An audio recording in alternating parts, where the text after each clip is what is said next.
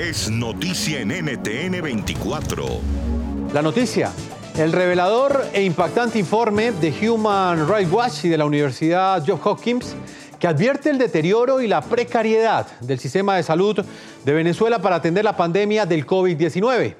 La investigación alerta que la crisis humanitaria en Venezuela y el colapso de la red hospitalaria han generado una peligrosa situación que favorece una rápida propagación del nuevo coronavirus. Hoy nos acompaña en Baltimore, en los Estados Unidos, la doctora Kathleen Page. Ella es médica infectóloga y profesora de la Facultad de Medicina de la Universidad de Johns Hopkins. Hizo parte de los científicos que lideraron este informe que vamos a analizar hoy aquí en el programa La Noche. En este momento ellos registran algo más de 1.200 contagios y solamente 11 muertes. muertes.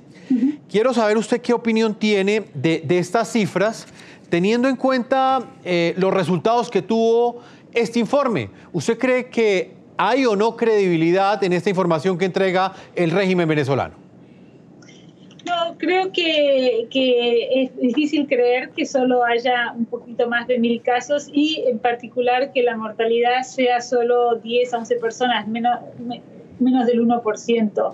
Eh, que es una mortalidad que no se, no se ha visto ni en los países eh, con los eh, sistemas de salud más desarrollados. ¿Cuáles son esos factores que les hacen creer a ustedes en ese estudio que las cifras entregadas por el régimen venezolano no son confiables? Bueno, parte es el, la, la, la situación en este momento en Venezuela. Eh, no solo la falta de agua en los hospitales, pero también en, la comunidad 25% de las personas no tienen acceso a agua potable, así que tienen que salir a, juntar agua eh, eh, y no se pueden quedar en casa. Entonces las órdenes de, prevención, que es quedarse en casa, son imposibles de cumplir cuando la gente no tiene agua en la casa y tiene que salir a buscar eso.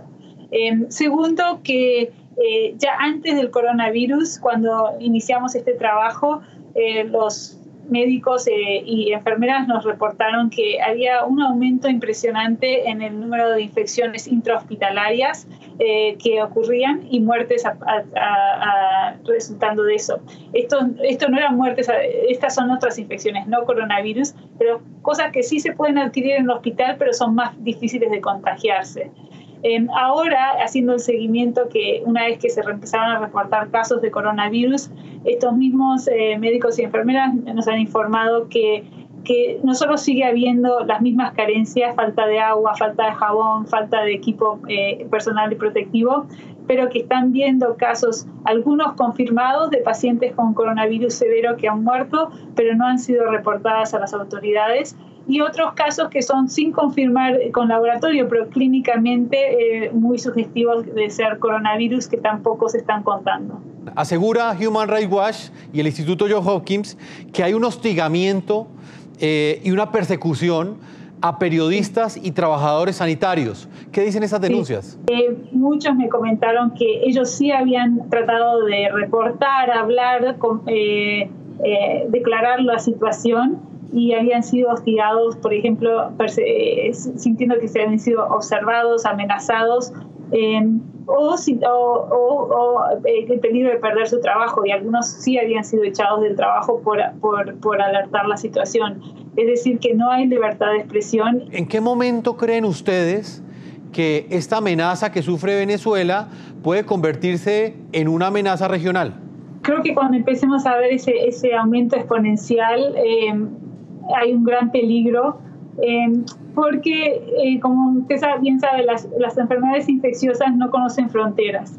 Y ya el año pasado, hace dos años, em, eh, surgió en Venezuela, por ejemplo, el sarampión por falta de vacunación y esa epidemia se esparció rápidamente, particularmente en Brasil.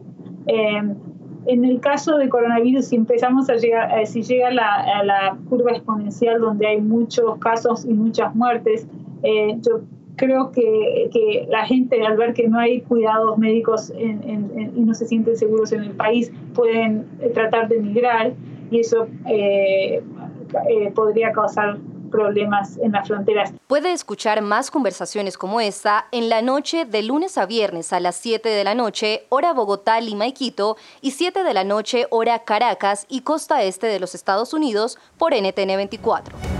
NTN 24, el canal internacional de noticias con información de interés para los hispanos en el mundo.